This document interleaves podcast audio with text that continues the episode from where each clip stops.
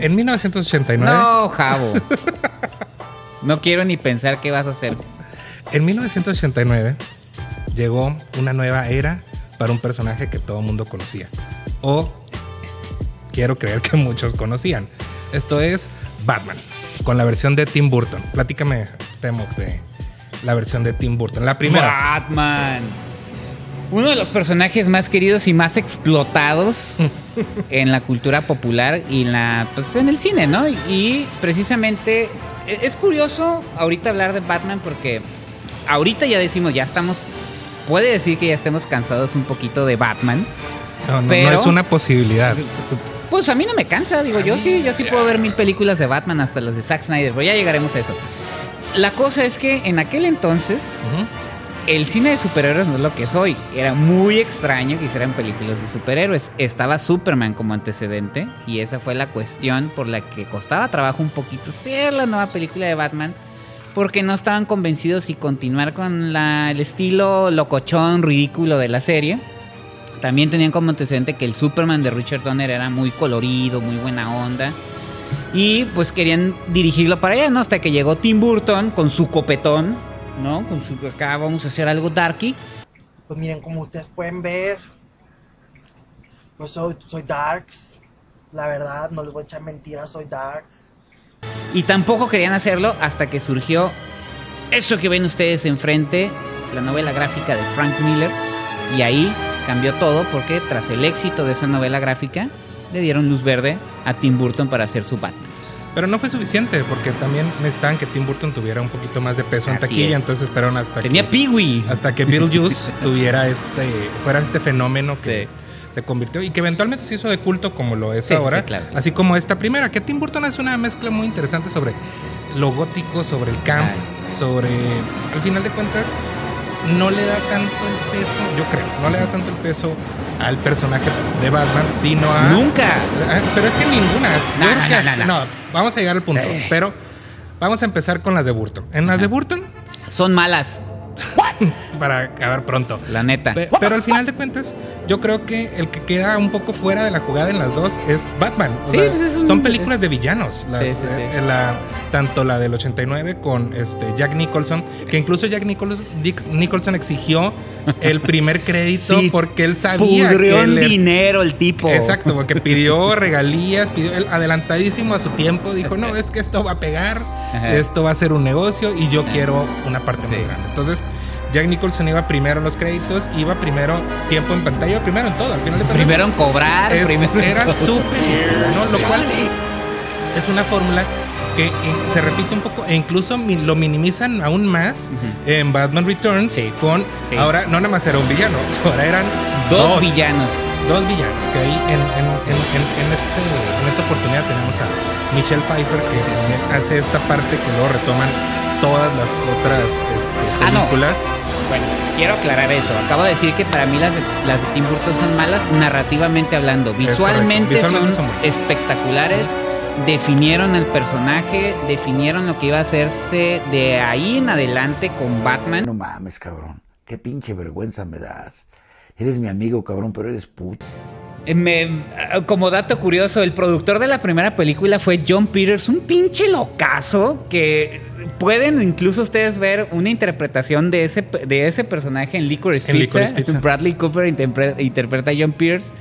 Fue una de las razones por las que Tim Burton se hartó también de la película porque el tipo estaba ahí en, en- en- este, en los sets de filmación. Él fue el que, el que quería a Jack Nicholson. Y él fue el que le, dentro de lo bueno, ¿no? Mm, que sí, le claro. ofreció el deal a Jack Nicholson. Y después vamos a hablar de la polémica de Michael Keaton. Ahorita en las redes sociales se nos hace muy común despotricar de los, de los castings.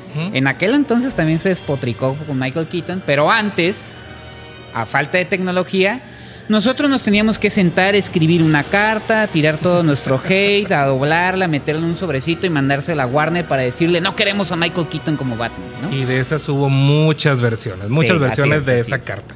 Pero hay un detalle que no, que no dije. También teníamos la este, doncella en apuros, que teníamos a Kim Basinger, que Oh, lo sí, suyo sí, no sí, es sí. actuar. Este, es No, una yo mujer. siento que es- es... una mujer muy guapa, es una Ajá. mujer muy guapa, pero realmente pues, te, te queda de ver. O sea, incluso en su actuación. En su actuación ganadora del Oscar también te queda de ver, que esa ya la contaremos después. Pero por ejemplo, en Batman Returns tienes Ajá. Este elemento que introduce este, Selina este, o Catwoman, Ajá. como la, que, la queramos llamar, eh, Michelle Pfeiffer, que es desde la creación de su vestuario, Sí, claro. que luego No, lo es retoman que- en otras películas, y eso es interesante. Volvemos a lo mismo. Tim Burton visualmente aportó un chingo de cosas a Batman. Narrativamente son malísimas y Batman Returns es peor que la No la chingues, cabrón. Qué pinche tristeza me das. primera porque no trata de nada, nomás es... Y la bronca fue que Warner al éxito de la primera le dijeron a Tim Burton, ah, no quería regresar, no le interesaba y le dijeron, haz una película de Tim Burton. Y tuvimos una película de Tim Burton donde la forma está por encima del fondo y que se nota cada vez más en su filmografía reciente. Ahora, eso acabó precisamente... Ah, de hecho Tim Burton puso como... como que quitaran a John Peters y lo mandaran como productor ejecutivo. Y hacía lo que quería el señor, con su copete y ordenaba. Claro. Pero, aunque tuvo mucho éxito, no le gustó a Warner el tono de la película. Y entra en escena Joel Schumacher. Con Batman Forever y Batman y Robin. Bueno, eso, es, esos ya son desgracias que vamos a, a tocar. Batman Forever no tanto. Batman Está Forever. cotorrona, tiene buen ritmo. eh, Val Kilmer es un buen Batman en traje, pero es un Bruce Wayne de la fregada. Este, Jim Carrey está sobreactuado, pero era Jim Carrey. Todos queríamos ver a Jim Carrey en una película. No, yo nunca fui fan. Yo sí. Yo nunca fui fan. Pero el caso es que Val Kilmer, ahora que re- regresé a ver estas películas, este, terminé esa y me fui a ver el documental de Val Kilmer porque quería Ah, ver, ¿qué quería dijo ver Val qué Kilmer decía sobre sobre, Batman, sobre no? Batman. O sea Sí. que él no regresó a hacer la siguiente parte la que, Ajá. en la que lo Batman Robin, George, George Clooney. Clooney.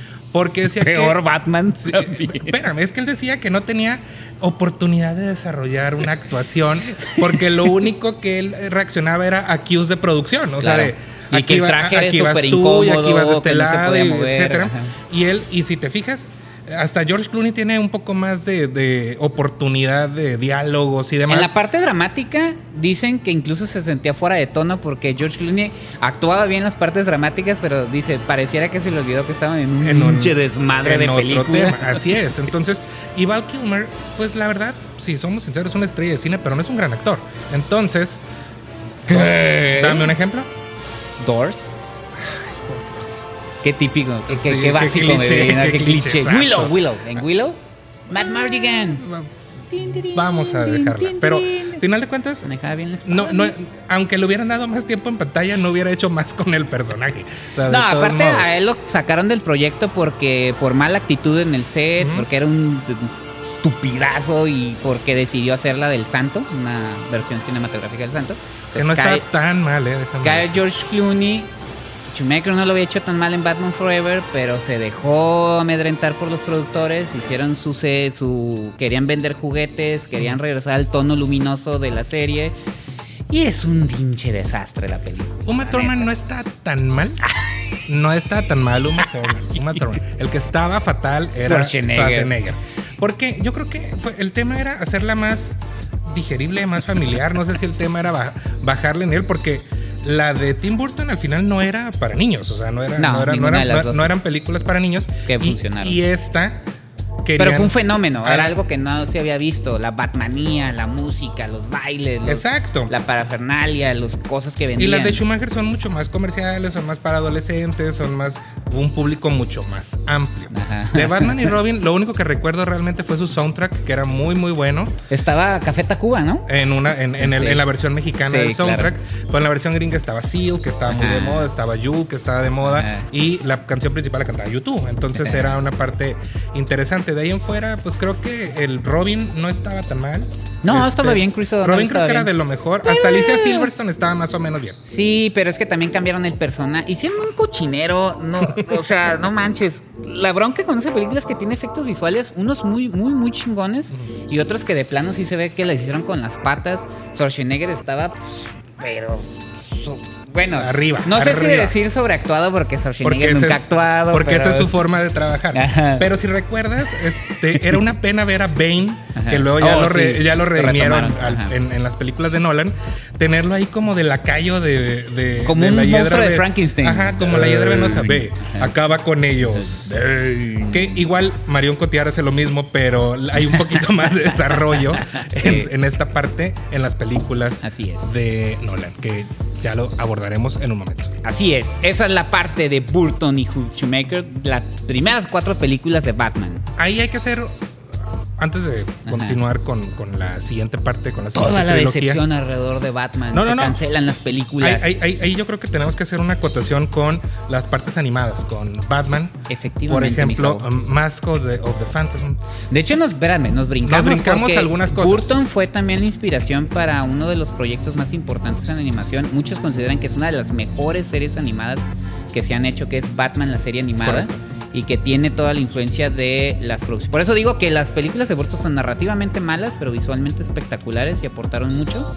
Y de ahí surgió una película que también dicen que es una de las mejores películas alrededor del personaje. Creo que tiene el, mejor argumento. O Sí. sea, al final de cuentas es esta... eh, Ah, repite el nombre porque...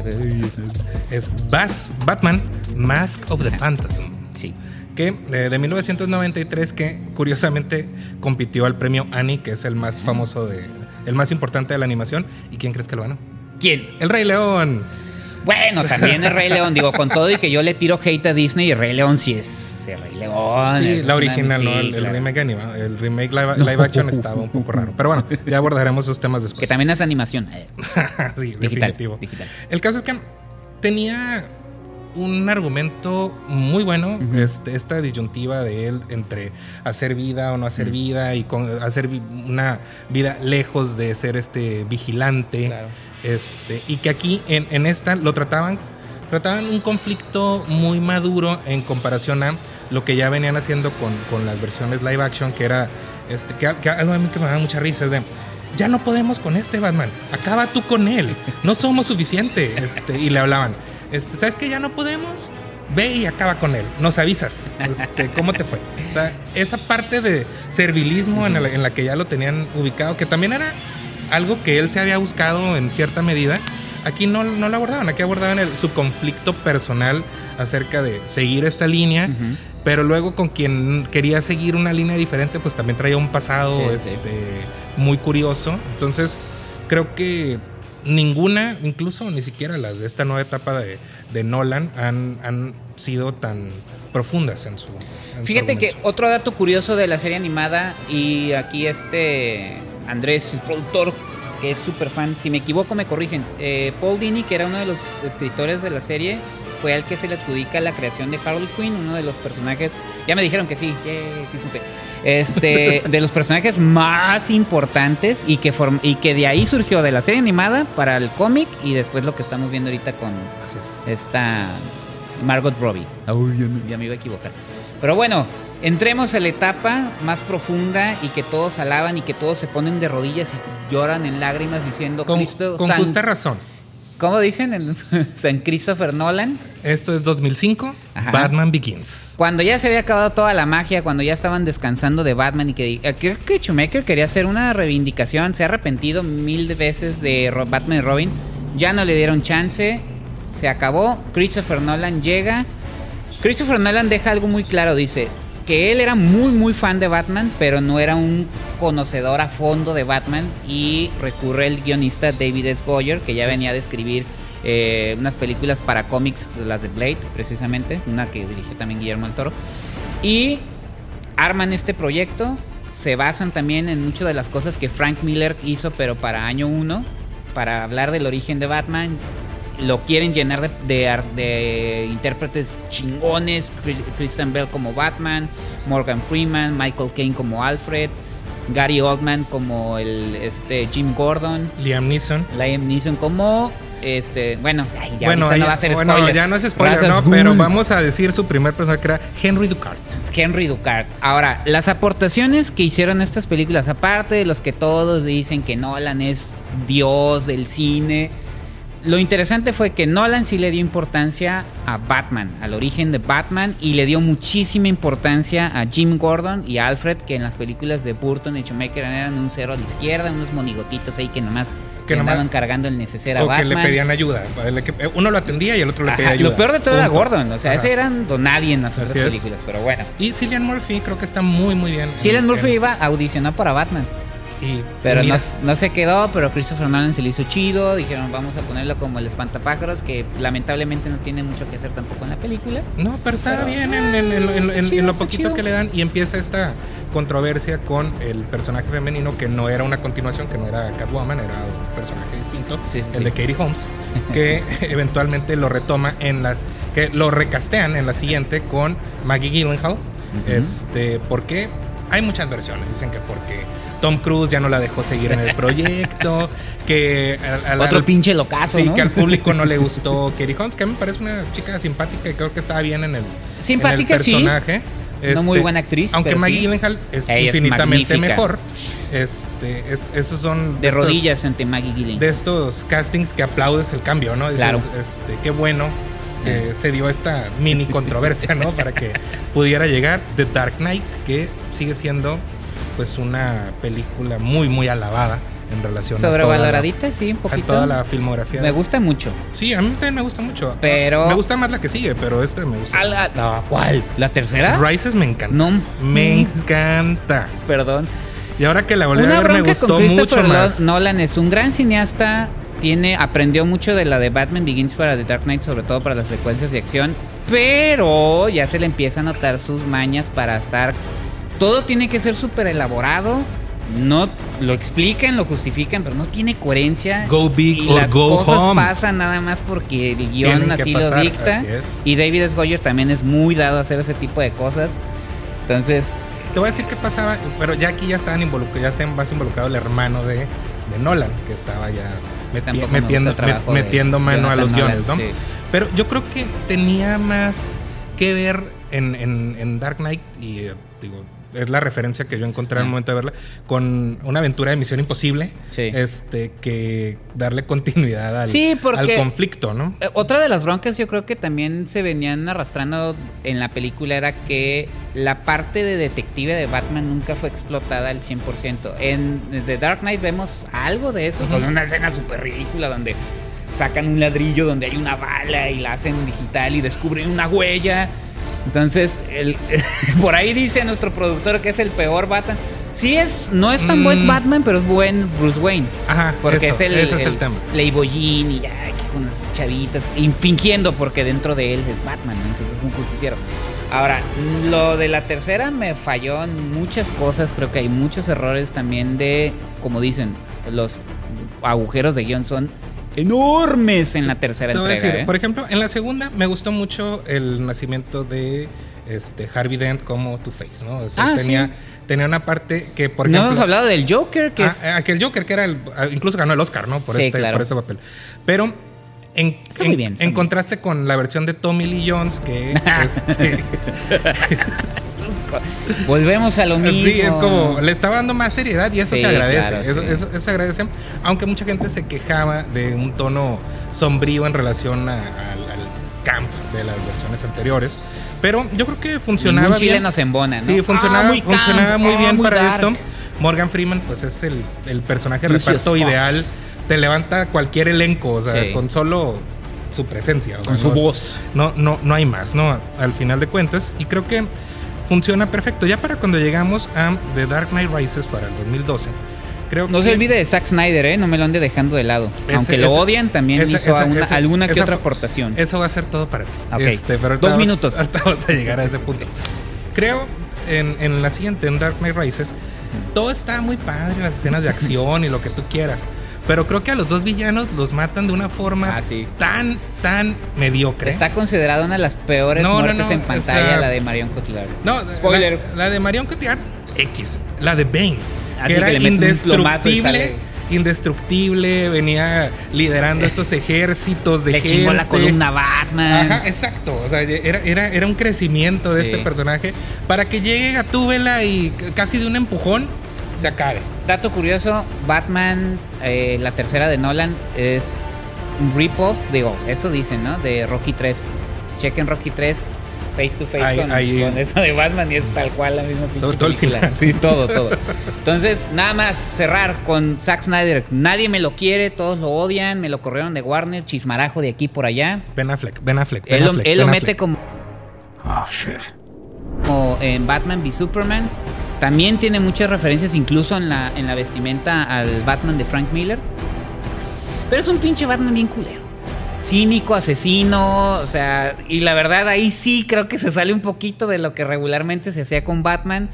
Muy dark y muy, muy así de, de, pues, Sad Batman, ¿no? ¿Te acuerdas de Glow, Sad Ben, Sad Ben Sad Ben Affleck Affleck. también?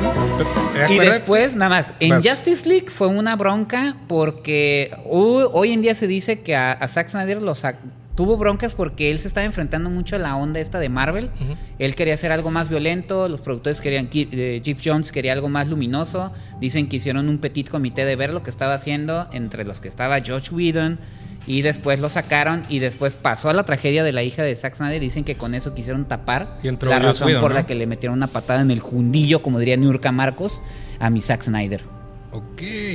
Cierro Este, nota. En esta, en, en- en estas versiones es cuando, digo, hay cosas risibles, ¿no? Este, la pelea con este, con Superman. ¡Marta! Ajá, es Why did you say that? Marta. Ay, Tiene que ser la, la- la peor coyuntura Sí. que se dé entre Sí, dos sí, personajes de ese, de ese nivel. Y yo me acuerdo viendo la película en el cine en su estreno, era de. Bueno, pues qué ciudad quieren salvar si ya acabaron con todo. O sea, ya no. Ya, ya, Bueno, ¿qué pero va a quedar? Batman v Superman se fueron a un terreno baldío a, mat- a pelearse con Des- es que ya no quedaba nada. o sea, No, ya, habían destruido todo. ya- Pero sí, eso. creo que, creo que lo de el Batman, de hecho, incluso la armadura de Batman cuando se enfrenta a Superman también viene de la, no- de la novela gráfica de Frank Miller. Pero te digo, en Justice League, tanto las broncas de tono, la metida a mano de los productores, que Zack Snyder ya entró en conflicto y ya después, pues ya conocemos la versión del director de Zack Snyder para HBO Max. que a mí me gustó mucho con todo y lo que dura, se me hace una película muy ágil. Pero ya cortó relación Zack Snyder con Warner definitivamente. El Snyderverse se acabó. Y por eso el tono de la nueva de Batman entra en otra, en otra categoría. Porque originalmente era una película en solitario de Ben Affleck, surgida de las ideas de Zack Snyder. No, que de hecho hasta había planes para que la dirigiera, ¿no? Entonces, No, el, plan era original otro- era una película en solitario. Ben Affleck dirigía, escribía con Ujú. Chris Terrio, producía, protagonizaba. Después no les gustó, entra Matt Reeves, a Matt Reeves tampoco le gustó el guion y después también le metieron otra patada a Ben Affleck y el Snyderverse se acabó. No sé qué van a hacer ahorita con el DCU. Con... Siempre encuentran una forma. Ah, The Flash.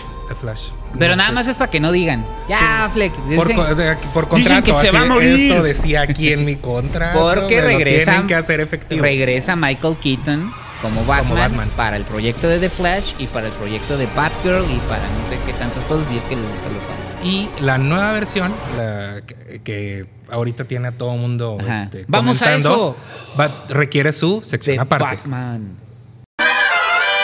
Este, Cuauhtémoc, antes Sí. de abordar Batman de Matt Reeves, yo quiero hablar de una que a mí me gusta mucho, te voy a decir por qué. Yo crecí jugando con esos elementitos, este, que a lo mejor las veías muy inocentes, pero ahora que lo están adaptando a muchas cosas, Sí. ha funcionado y en el caso de este personaje ha funcionado muy bien, que es la película de Lego de Batman. Sí me gustó. No la iba a incluir porque para mí es puro cotorreo, pero tiene usted toda la razón. Tiene elementos muy buenos y sobre todo la voz de Will Arnett. es magnífica y la versión que hace de Batman y Bruce Wayne pues es ridícula dentro Sí, del claro. chiste, ¿no? Pero Claro, y, y Will Arnett ahora tomó esta, esta voz y ahora ¿qué, qué hace? Conduce del Lego Masters. Entonces es como win-win, ¿no? Están Sí. ahí todo bien concatenado. Pero abordando el tema de Batman de Matt Reeves. Este, en esta película eh, tenemos a un Batman, a un nuevo, a un nuevo Batman, un nuevo integrante de esta este, playa de, de actores que tienen la oportunidad de llegar al papel máximo que muchos actores aspiran y en este caso es Robert Pattinson, que Robert Pattinson tiene una carrera bastante interesante, tiene eh, una trayectoria de películas este, con muy buenos directores, con muy buenas actuaciones, con cosas muy logradas. David Cronenberg. Cronenberg, este, los hermanos Abdi, Robert este, Eggers. Robert- o sea, la verdad es que ha trabajado con, con sí, lo cierto. que él ha querido, o sea, y, y en varias entrevistas lo menciona, o sea, Pero ¿por qué no me lo querían? Digue, ¿cuál es su pasado? porque Horrendo. porque después de pertenecer a una saga muy importante como Harry Potter, este, y de, de la cual Ay, él que nomás sale un ratillo y en una no, película. no, no, pero ¿sabes cuál es su mérito? Ya lo Ajá. dice, la primera muerte de Harry Potter. Uy, Harry Potter ya se hacía adulto. Ajá. Entonces, de ahí viene el personaje por el que todo el mundo lo conoce, que es este, el vampiro Edward Cullen en Twilight, la saga, que son cinco o seis. Sepa la No me acuerdo, Yo yo todas las que la en el última cine. la dividieron en dos partes. Yo todas las vi en el cine, no, no lo niego. A mi esposa le encanta. No, no era fan, pero me gustaba, Ajá. me gustaba verlas, eran entretenidas. El caso es que Sí, son es- como una telenovela ridícula. este, este antecedente pues traía temas, ¿no? Este, a, a discusión, pero si revisan el antecedente de todos los anteriores, de todos había algo que discutir. Claro. El caso es que Robert Pattinson encarna a un Batman mucho más joven, un Batman que está eh, todavía en una en, en- un constante una constante agonía eh, en relación a la pérdida de sus padres en una ciudad gótica muy oscura, muy convulsionada y que creo llega a ese punto que se va por una variante que no habían explorado tanto. O sea, Sí. esa, esa parte como juve- juvenil, quiero decir. O sea, esta parte más triste de, del, del- del- del desarrollo de su personaje. Estoy hablando de Bruce Wayne antes de Ajá. llegar a Batman, ¿no? Sí, Entonces, creo que está bien explorada únicamente por el hecho de ser diferente a, a- a- a las anteriores. Sí, porque sí lo es. Este, y la al final de cuentas, el mayor logro, creo, digo, me vas a corregir en dado caso, es la atmósfera que logra Matt Reeves, este, y se distancia completamente de lo anterior. Está haciendo un, una nueva versión del tema. Sí, porque lo que decíamos, una de las cosas que también ya estaban hartando el público sobre Batman era cuántas veces más tenemos que ver la muerte de los padres de Bruce Wayne en pantalla. Y creo que ahí Matt Reeves también se aleja un poquito de eso. Sí lo mencionan, pero ya exploran un poquito más sobre la familia Wayne, que se parece más a lo que hizo, este Todd Phillips en Joker. En Joker. ajá. También sobre Thomas Wayne, también sobre un personaje que ya no es este ese hombre eh, magnífico, sino que también tiene un lado oscuro que se involucra con la ciudad. Ahora volvemos a lo mismo. Este proyecto llegó a manos de Matt Reeves, un director que para mí ahí discretamente se está convirtiendo en uno de los mejores cineastas del cine comercial. Él hizo Cloverfield, él hizo el remake de Déjame entrar, que es muy bueno, a pesar de que le cambiaron ciertas cositas. Las dos últimas del Planeta de los Simios, creo que es un director que, aunque hace cine industrial y adaptaciones, también le mete mucho al rollo del, guion. Y algo que me gustó fue que la razón por la que él entra al proyecto, cuando originalmente lo tenía Ben Affleck, es, dijo, el guion era muy bueno, pero cuando yo me quedé con el proyecto, propuse hacer yo el guion porque no era lo que yo quería hacer con Batman. O sea, yo quería ir a otro lado con Batman. Y uno dice eso y dice, ay, siempre dicen lo mismo los directores. Pero Ay, se yo nota, ¿eh? cortarla". No, sí, Se el- nota. a la hora de ver la película, a pesar de que es un Batman, otra vez Batman, otra vez los mismos, eh, eh, eh, los mismos personajes, dicen, otra vez recurriendo a los mismos villanos. Este, creo que el tono sí es más oscuro y hizo algo diferente precisamente por todo lo que tú mencionas. Y aparte estamos viendo una película que se asemeja a cosas como Seven. Y lo principal y lo más chingón de la película, el Batman detective. Ya vemos al Batman haciendo una investigación Haciendo como detective, haciendo mancuerna con Jim Gordon. Está súper chingón lo que hacen con Jim Gordon de Jeffrey Wright. Este, el- lo de Alfred sí se me hizo medio raro, como que lo relegaron más, a pesar de que era es Andy Serkis y Andy Serkis pues ha trabajado codo a codo con Matt Reeves en el Planeta de los Simios. Ya no es el mayordomo, ya es una parte más, eh, una dinámica distinta, incluso con Bruce Wayne. Es como su apoderado. Ándale, va más, exactamente. Va más a ese, a Sí, ese sí. punto de ya no te traigo tu desayuno, señor. Pues pa- Ah. para eso ya hay un nuevo personaje. Una señora. Una señora, este, este, que los. Que también dice uno. ¿por qué la tienen chambeando a la señora? grande, bien señora, pero también, no, pero también tiene que ver con la Sí, relación. ya sé, ¿no? pero digo yo, la Pero serie y la señora Es interesante. Y, y- y un tema al que no hemos llegado es la protagonista femenina, que en este caso es Oh. Zoe Kravitz, que Hermosa. Este, vemos a una nueva Hermosa. Catwoman, este, que reconstruye el personaje, no se parece a lo de Michelle Pfeiffer, no se parece a lo de Anne Hathaway, que ellas dos curiosamente tenían muchísima presencia en pantalla. Zoe Kravitz es un Sí. poco más discreta en, en- en- en el sentido, pero también tiene que ver con... Pero ella llena la pantalla. Exacto, Donde o sea, salga. mi no, necesita ser tan vistosa como Ajá. las anteriores que son más su carrera va Sí, más sí, en. Ese, en ese tono ella está este, muy adecuada con, con, con el tema aunque creo que se queda un poco este, Por el corta tiempo con en lo que pantalla puede ser. probablemente lo van a... A lo que a mí también me gustó mucho fue lo que hicieron con el pingüino de Colin Farrell. Yo Colin Farrell sí, de repente no lo aguanto porque sí se me hace sobreactuado. Creo que aquí el tono de voz que hace, el tono del personaje, me gusta que sea, no sea el villano principal, es el brazo derecho de, de Del villano Falcone. principal. Ajá, ahí, ahí anda como satélite diciendo comentarios, diciendo cosas. Entonces, todo eso se me hizo muy chingón. El traje de Batman, la actitud de Batman. La escena de la persecución está súper chingona. Porque aparte, el, lloviendo. el, el Batimóvil siempre has- había sido como algo muy. ¿Cómo decirlo? Como muy sobreproducido. Desde el que era maravilloso el de Tim Burton. Pero era como muy. Los de Schumacher son una porquería de Batimóviles. Pero luego el de, el de Nolan era como un tanque. Luego el de, el de Ben Affleck también era un tanque auto. Y este es un. No sé si estoy equivocado, pero es como un Dodge Charger alterado. La primera aparición que hace es como una pinche bestia en la oscuridad rugiendo. Este, todo eso. Le criticaban mucho las tomas a Matt Reeves, que eran como muy cerradas, cerradas. pero sí siento también como la, la, la opresión de lo que están haciendo con la, con la película. A mí me pareció maravilloso. Sí, siento que dura más de lo debido, mucho más de lo de pero hay momentos que te salvan ese tiempo que tú ya te estás haciendo como que estás a punto de cabecear así, pero dices, ah, no, ya apareció esto. Pero ¿sabes por qué? Porque tiene muy buen elenco de reparto. Está Peter Sargas, que sale poquito, pero tiene, Ah, sí, tiene un papel interesante. O sea, es- si llegan a la hora 2 ya no lo vieron. Pero, y el acertijo, Eh, dime del acertijo. No hemos, llegado, no hemos llegado a ese punto, así es. Y John Torturo también está muy bien. Ah, sí, está muy él, bien. él sí tiene pocas escenas, pero sus escenas se las roba. O sea, Sí, no, sí, hay, sí. no hay más. ¿Por qué? Porque Me John gustan esos Torturo. pequeños diálogos que tiene con el John Bruce Torturo es el mafioso por excelencia. O sea, no hay, no hay más. O sea, lo ves y dices, Sí, sí, sí, claro, este está involucrado en cosas. en o sea, alguna no- chingaderilla No, hay- ahí, no hay más. Sí. Y en cambio, este, Paul Dano, ah, pues Paul Dano. ¿No te gustó? Todo el mundo lo está lavando. Qué bueno, me da mucho gusto. Este, pero ah, está muy bien. Está bien, pero Me quedo de ver. No, no voy a decir esa frase, esa frase es Ya horrible. sé, ya sé. Esa frase es horrible. Pero eh, creo que en la siguiente Ajá. va a tener mucho No, en la siguiente viene el Joker. Ah, ya dijeron. Ah, bueno, ahí se Otra vez, otra ahí, vez. Ahí, ahí, ahí, ahí, ahí hay un, ahí hay un enroque. Ya va a pasar con lo de Batman. Ya, búsquense otro pinche villano. El acertijo estaba muy bien por las Sí. intenciones de Matt Reeves, que se parece al asesino del Zodiaco. Eh, se parece mucho al John Doe de Seven, que deja pistas, todo eso. Pero eh, sí siento que regresar otra vez al Joker, digo, pudieran haber explorado. Tiene un mar de villanos. Batman. Creo que eso sí se llegó a explorar con las tres películas, porque ya dijimos el Joker, el Pingüino, Catwoman, Two-Face, el acertijo ya había salido, Mr. Freeze, um, Bane. Bane es muy buen villano, fíjate, ha sido de mis favoritos.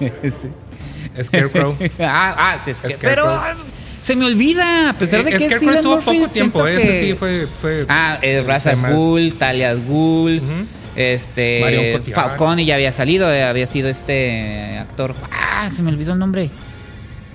Ya había salido.